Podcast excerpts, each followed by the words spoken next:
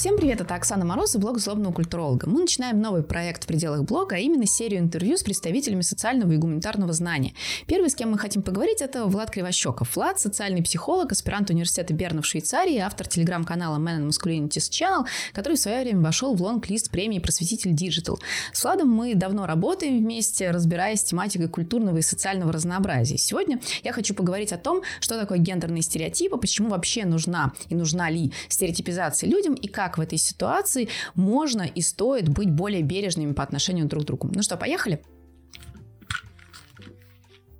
Дорогой Влад, привет. Категорически рада тебя видеть. А, я хотела бы, на самом деле, сегодня позадавать такие, может быть, дурацкие вопросы из позиции адвоката дьявола или, может быть, из позиции такого профана. Но мне кажется, что, во-первых, ты один из тех, кто на эти вопросы может ответить максимально понятно, подробно, прозрачно. С одной стороны, а с другой стороны, что именно простые э, вопросы э, позволяют докопаться до каких-то сложных ответов. Наверное, начнем мы с самого такого очевидного а, вопроса. Это о том, а, вообще вот есть стереотипы о мужском и женском. Ну, например, там стереотипы о том, что у женщины есть какая-то специфическая логика, а, а у мужчин а, есть какой-то специфический твердый, несгибаемый характер, который нужно воспитывать с молоду и беречь, практически как женскую честь. Вот вопрос, как эти стереотипы о мужском и женском, ну, не только эти, но и м, любые другие, а, работают? Являются ли они какой-то угрозой для нас, для всех? Хороши они или плохи? Стоит ли на них опираться или нет? Стереотипы, конечно, в целом и гендерные стереотипы в частности, они могут быть полезны, когда нам необходимо ну, как-то быстро оценить, как неизвестные нам люди могут себя вести, или когда мы пытаемся понять, насколько большие группы людей в целом отличаются друг от друга, насколько, например, мужчины в целом отличаются от женщин, насколько женщины в целом отличаются от мужчин. Но в этом заключается и засада стереотипов, и гендерных стереотипов в частности. Потому что вот это та же самая функция, которая нам помогает э, быстро а, оценить э, ситуацию, неизвестную ситуацию, она наименее полезна в ситуации, когда нам нужно точно, прицельно оценить э, потенциал человека или характеристики каких-то конкретных людей. Да, мы часто это, к сожалению, ну или к счастью, не знаю, я тут не хочу оценивать, а, делаем в совершенно различных ситуациях, но с точки зрения психологов я бы выделил, наверное, а, главное ограничение, в принципе, гендерных стереотипов в том, что это ограничение человеческого потенциала. Да, поскольку когда мужчина социализируется вот в этой вот, то, что называется, значит, мужской коробке, men's box, то э, у него в жизни, в принципе, очень мало, э, мало возможностей дальше для какого-то развития. Например, мальчик хочет с детства стать э, специалистом по маникюру, да, и ему, значит, со всех сторон посылаются месседжи на тему того, что нет, исходя из этих представлений о том, каким мужчина должен быть или какие, как, какой мужчина есть, в принципе, мы оцениваем конкретных людей, и пытаемся спрогнозировать, как мы будем взаимодействовать. То есть вот если перед нами есть какой-то конкретный мужчина, и мы поддерживаем определенный набор стереотипов, то, вероятнее всего, мы будем строить наше взаимодействие, исходя из этих стереотипов, а не исходя из того, что перед нами есть конкретный мужчина. Соответственно, это тоже несколько проблематично, поскольку не существует никакой группы, большой группы значит, мужчин, и точно так же, как не существует большой группы женщин. А если мы посмотрим на, прицельно вот внутрь групп мужчин и женщин, то обнаружится, что есть много разных мужчин внутри группы мужчин, и есть много разных женщин внутри группы женщин. Соответственно, стереотипы в этом смысле такие, да, а, выполняют двойную функцию. С одной стороны, они нам облегчают понимание социальной реальности, с другой стороны, они, конечно, ограничивают наш человеческий потенциал и то, как мы взаимодействуем с другими людьми. Хорошо, тогда еще один э, вопрос провокационный. Если мы понимаем, хотя бы частично, да, что стереотипы помогают людям ориентироваться в мире хаоса, множественных норм, находить какой-то островок стабильности. И мы можем предположить или проспекулировать, что для человека нахождение этого островка стабильности и бытования там может быть гораздо важнее, чем забота о том, чтобы определить какого-то другого человека, ну, не в общую коробку, да, а исходя из каких-то идентичностей. Не кажется ли в таком случае, что очень сложно разговаривать с теми, кто уверен, что речь не только о социальных стереотипов на то, что есть что-то по природе. Да, ну вот там а, по природе мы, а, мужчины и женщины условно, да, становимся в бинарной системе, предрасположены к тому, чтобы там кто-то заваливал мамонта, а кто-то значит, грел а, очаг. Есть, как мне кажется, два пути. Это Первый путь – это то, что называется ну, работать уже с последствиями. Ну, с помощью просвещения, с помощью образования, да, когда мы рассказываем а, какие-то научные результаты того, что не все так просто, не все так линейно, даже повышение уровня тестостерона не, при, ну, не приводит к значит, необратимому повышенному уровню агрессии, потому что есть вот эти прекрасные значит, исследования на приматах, когда им намеренно повышали уровень тестостерона, и что-то ну, как, не было заметно повышенного уровня агрессии в, в сторону как бы, других приматов. Да? Поэтому вот эта вот история про то, что мужчины агрессивны, потому что у них высокий уровень тестостерона, она ну, пока что не особо подтверждается. Соответственно, ну, как бы вот показывать вот эту вот сложную картину мира – это один из э, механизмов того, как можно работать с гендерными представлениями, ну и с представлениями вообще. Другая история – это когда мы работаем с тем, что предшествует этим гендерным стереотипам. Есть в социальной психологии разные модели, которые по-разному как бы объясняют, почему у нас вообще есть эти стереотипы, почему у нас есть вот эти вот ожидания, как образуются нормы. Ну, но про нормы здесь, наверное, это отдельный разговор, но вот если мы говорим про стереотипы, то зачастую это результат определенной картины мира. Человек в какой-то момент решил, что гендерные стереотипы, они именно хороши. Ну, то есть они, безусловно, могут быть хороши для объяснения социальной реальности конкретного человека, но за этим картина а, гораздо более обширная, нежели чем просто то, что нам нужно бороться с гендерными стереотипами. Эта история в том числе и про язык, кстати говоря, да, когда мы пытаемся регулировать то, как нам нужно говорить о, представителях разных социальных групп, и когда мы не смотрим и не работаем с тем, что стоит за этими словами, то, соответственно, получается вот это вот э, то, что по-английски называется полисинг, да, когда мы как бы просто берем и регулируем э, слова, не объясняя, почему э, смыслы такие и почему нам кажется, что лучше говорить именно так. Ну, это очень классное замечание, потому что получается таким образом, что разговор о гендерных нормах, он требует какой-то такой, ну, обширной оптики, да, и он не сведен только к, на самом деле, обсуждению там а, не знаю, категории социального пола, да, и вообще всего, что связано с гендером. Но из этого есть как бы как и плюсы, так и минусы с точки зрения внешнего наблюдателя. Плюс в том, что действительно это большая такая работа, а, которая должна проделываться последовательно и которая, соответственно, на самом деле выглядит, ну, по большому счету, инклюзивной. А с другой стороны, это же как бы, да, как минус может рассматриваться а, следующим образом, что, ага, то есть мы, значит, работаем с проблематикой гендерных стереотипов, но а, для того, чтобы например, а, поменять какие-то традиционные патриархальные, патриархатные представления о гендерных э, предписанных ролях, нужно влезть в голову человека и пересобрать там все. Я просто недавно как раз вот э, почти закончил читать книгу «Невидимые женщины». А, она, по-моему, есть в русском переводе.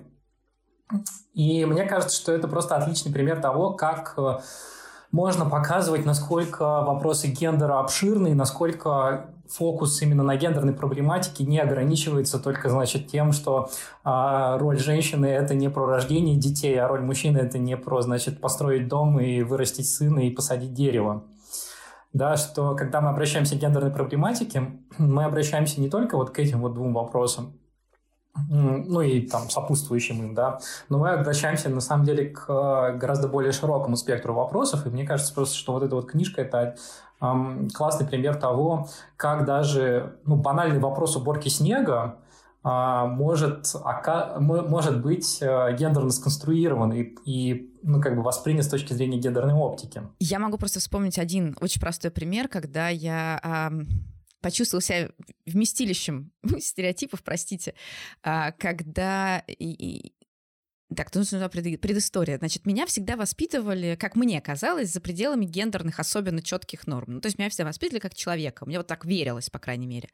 Но потом, значит, мы с моей подругой э, поехали на, там, за, за город, и, и там были всякие сельскохозяйственные работы, как это часто бывает в постсоветском пространстве. И в какой-то момент моя подруга жизнерадостно взяла топор и пошла рубить дерево. И тут я, значит, всплеснула руками и сказала, боже, ну зачем?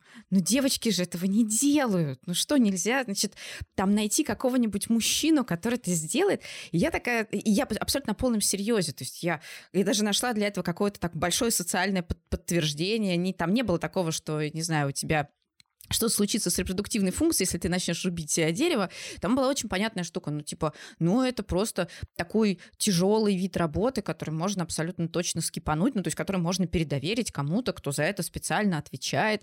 И это все очень так э, серьезно продвигало, потом подумала, что, ну, конечно же, это следствие того, что в моем детстве, которое тоже было связано с сельскохозяйственными работами, было очень четкое деление на виды активностей. И рубить дерево — это были активности, которые доверялись, ну, папе, например. А за девочками было что закреплено? Правильно, прополка огорода. А, и, соответственно, ну, я это воспроизвела. Это было очень, очень сложно в себе сначала обнаружить, но я до сих пор, я, я все понимаю про стереотипы, ну, как все, я что-то понимаю про стереотипы, но я до сих пор уверена, что девочка с топором, которая рубит дерево, это некоторый нонсенс. Я ничего не могу сделать с тем, что это как бы, ну, вчитанная, вложенная в меня какая-то картинка буквально.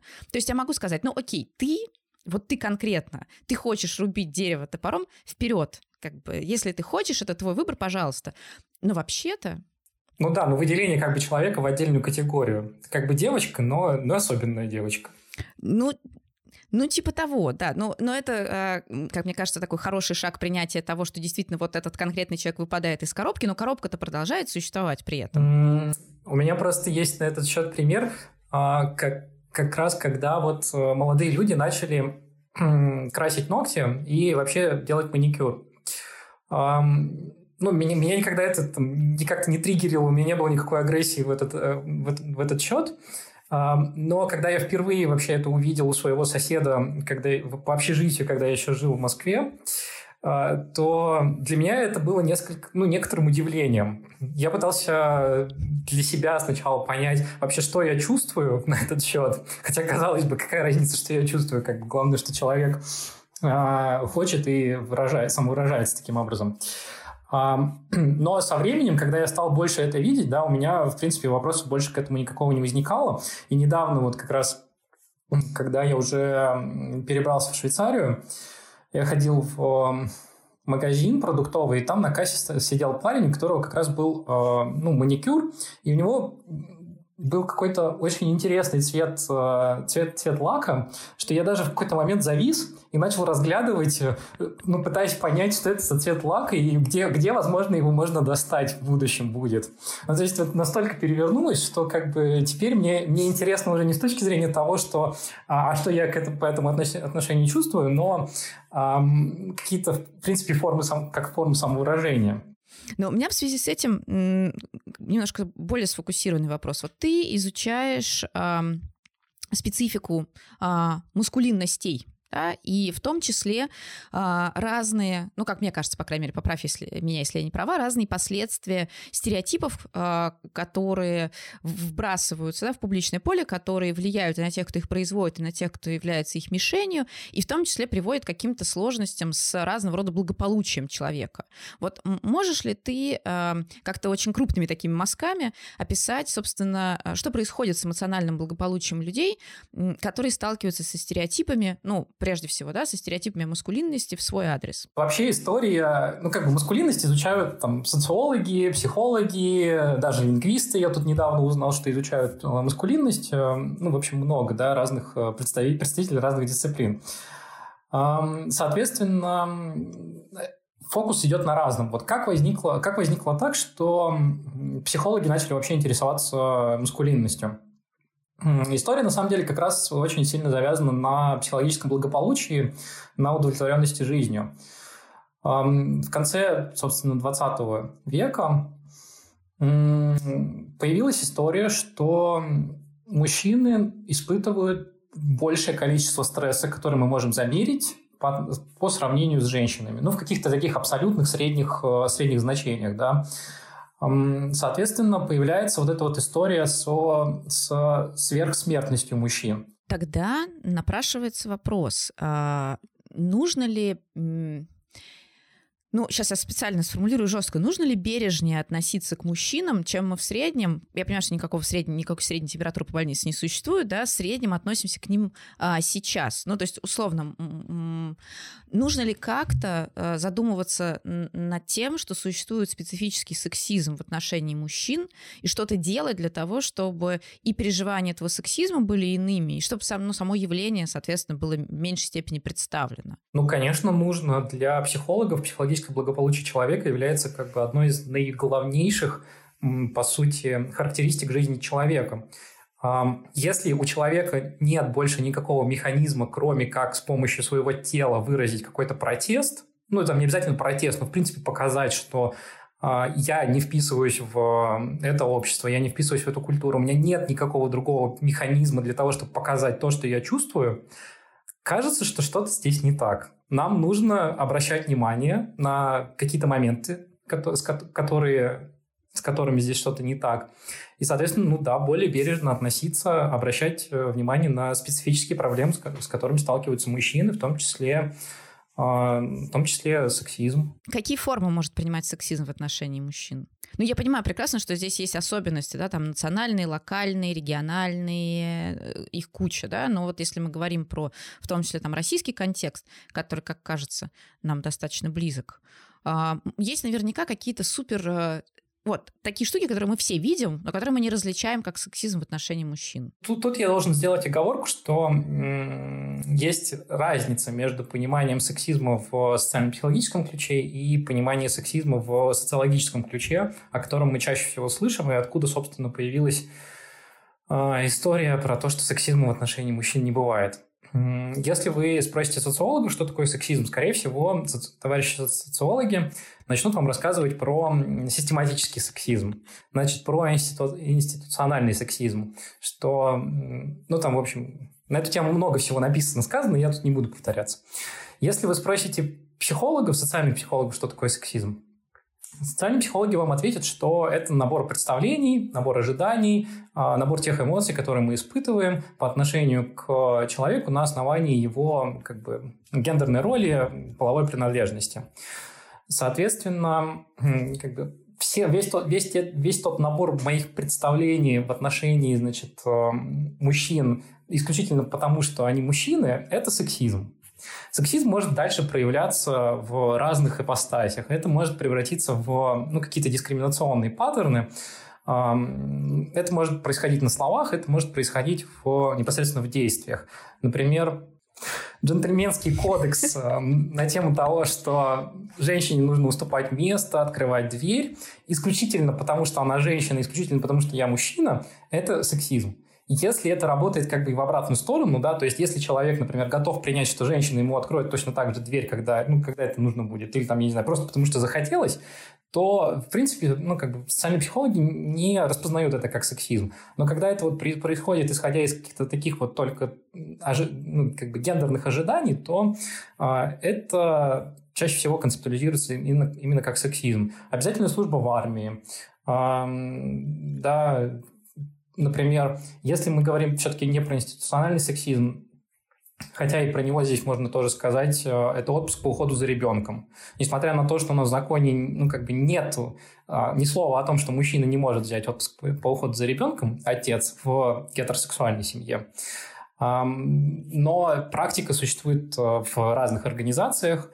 А, что мужчинам не дается отпуск по уходу за ребенком или дается очень э, как бы, малое количество дней. Тогда еще один вопрос. Наверное, а, вот формированию и развлечению взгляда на, в том числе, сексизм, и формированию некоторого бережного отношения к мужчинам, мужскому, к мускулинностям и так далее, помогло бы, ну, условно, большее разви разли развитие и опубличивание, собственно, исследований мускулинности, ну и, как обычно это бывает с такими с гендерными исследованиями, да, формирование вокруг пула экспертов еще там э, всяких союзников, там, активистов, об общественных деятелей, публичных интеллектуалов и так далее. Вот скажи, пожалуйста, как ты думаешь, почему исследования мускулинности распространены, по крайней мере, публично, да, для неспециалистов, гораздо в меньшей степени, в меньшей степени заметны, чем, например, исследования, которые связаны с женским специфическим опытом, вообще а, феминистские какие-то высказывания. Ведь в этом есть что-то такое нечестное. Ну, в смысле, у нас есть две социальные группы, у каждой социальной группы есть свои сложности, свои какие-то э, там идентификационные особенности, какие-то ну, ужасы, на самом деле, с которыми мы все сталкиваемся. Но почему-то в публичном пространстве э, в большей степени видна и отвоевала себе право на публичность э, ну, одна группа. Тоже не гомогенная, конечно. Но, простите, а сколько всего они сделали для того, чтобы это пространство отвоевать? На самом деле, ну, по крайней мере, в Северной Америке, в многих европейских странах эм, эта повестка в отношении маскулинности, она актуализирована. Потому что есть как раз очень как бы, крутые специалисты, есть даже целые компании, посвященные именно вопросу маскулинности. Компании, я имею в виду социальные компании, э, которые ну, как бы борются за представленность э, проблематики. Вопрос, почему этого не происходит в России, это, как бы, это большой интересный вопрос. Мне кажется, что пока что нет понимания того, что женщины и мужчины, они союзники, а не соперники. Пока что риторика у нас э, и с точки зрения некоторых активных феминисток э, заключается в том, что как бы мы сравниваем с мужчинами, ну, как бы они, они сравниваются с, с, с мужчинами. Соответственно, пока идет вот это вот сравнение мужчин, постоянное сравнение мужчин с женщинами, мне кажется, что женщины будут отвоевывать э, большее пространство в повестке, поскольку э, проблем ну, в каком-то количественном измерении, которое из, часто замеряется, их, э, их больше, и он более актуален – и понятна цель, которой идет как бы феминистское, феминистское социальное движение. Когда вы спрашиваете, когда, когда мы спросим, значит, мужчин, э, чего вы хотите, ну, не в такой формулировке, но э, условно, да, вот, насколько вам комфортно в гендерных, ну, как бы формате вот этих вот гендерных представлений или нет, то там история, ну, как бы более скудная в том смысле, что а, во-первых, нет вот этого разнообразия разных идей того, куда, куда двигаться, да, если, если, значит, не вот эта вот идея маскулинности, то что? Получается, что мы имеем на самом деле ужасающую ситуацию, когда у нас есть а, одна группа, которая ну, взяла на себя такую роль, да, и агентность отстаивания своих прав. А, и при этом вот это жесткое огораживание, оно означает, на самом деле, фигуру врага, потому что это же очень частая штука. Кто виноват в патриархате и патриархальных установок, установках, да? Мужчины, конечно. И вообще, а, значит, поднимаем на щит Симона де Бувар, а, и дальше становится понятно, кто вообще во всем виноват и на протяжении всех веков. А когда речь заходит о мужском в том числе во множественном числе, я не знаю, как от этого прилагательного в русском языке образовать множественное число, но неважно, то возникает экзотизация. Ну, вот и, и здесь это не вопрос как бы тебе персонально, это просто вопрос, который у меня бьется в голове, что с этим вообще делать. Я понимаю, что мы оба не можем на него ответить, но просто хочется понять, э, как можно покинуть эту зону байс, да, и действительно вступить в вот в эту позицию союзников, когда а, ну, в связи с тем, что человек принадлежит, например, какой-то гендерной роли или ему навязана какая-то гендерная роль, которая раньше ассоциировалась скорее с позицией врага, ну, да, сейчас, наверное, имеет смысл как пересмотреть да, то, что происходит. Ну, смотри, здесь, здесь история же, ведь мы еще можем тогда поговорить, ну, или провести аналогии. А, вот у нас есть, значит, большие группы мужчин и женщин, у нас есть большие группы, значит, а, людей с белым цветом кожи и с другими цветами кожи. А, в американском контексте особенно да, актуальным. У нас есть разные этнические вопросы, а, разные вопросы там, с значит, людьми, людьми, которые эмигрировали в какую-то конкретную страну. И получается, что а, так или иначе, когда мы начинаем обсуждать эти вопросы, есть какая-то группа условного большинства,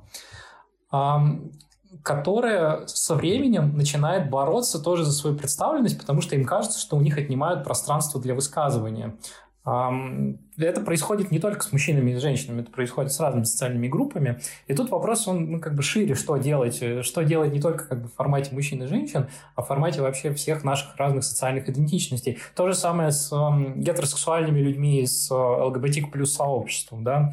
Конечно, ни, ни в коем случае никакая не война двух категорий людей, это про кооперацию, про взаимодействие, и это про кооперацию и взаимодействие на пересечении разных социальных идентичностей, а не, на, а не в бинарной логике как раз-таки.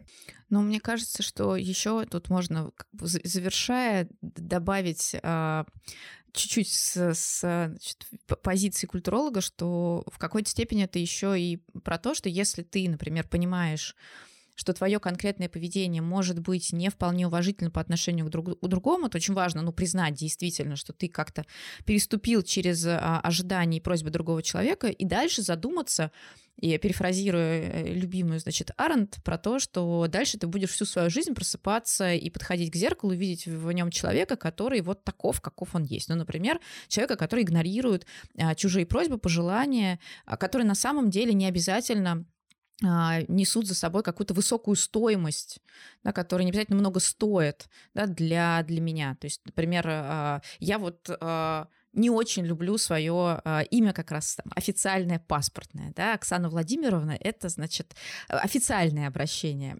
И понятно, что у меня есть там имя, которое э, очень редко, кстати, возникает, потому что очень узок круг людей, которые э, называют меня э, тем именем, с которым я воспитывалась. Воспитывалась я с именем Ксюша.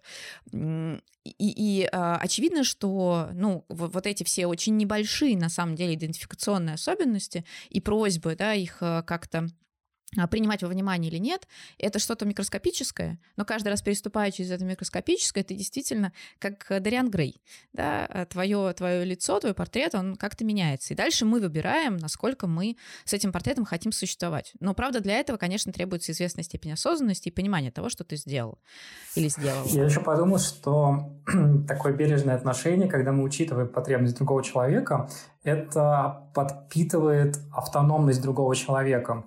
Есть э, теория самодетерминации, которая, согласно которой у человека есть три базовых потребности, и одна из э, базовых потребностей – это потребность в автономии.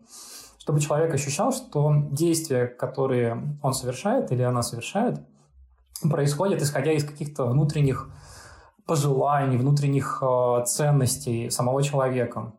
И если мы обращаемся к человеку так, как человеку комфортно, то мы как бы подпитываем эту потребность в автономии, потому что у человека возникает ощущение, что а, человек все-таки может а, каким-то образом повлиять на вот, это, на вот это вот пространство.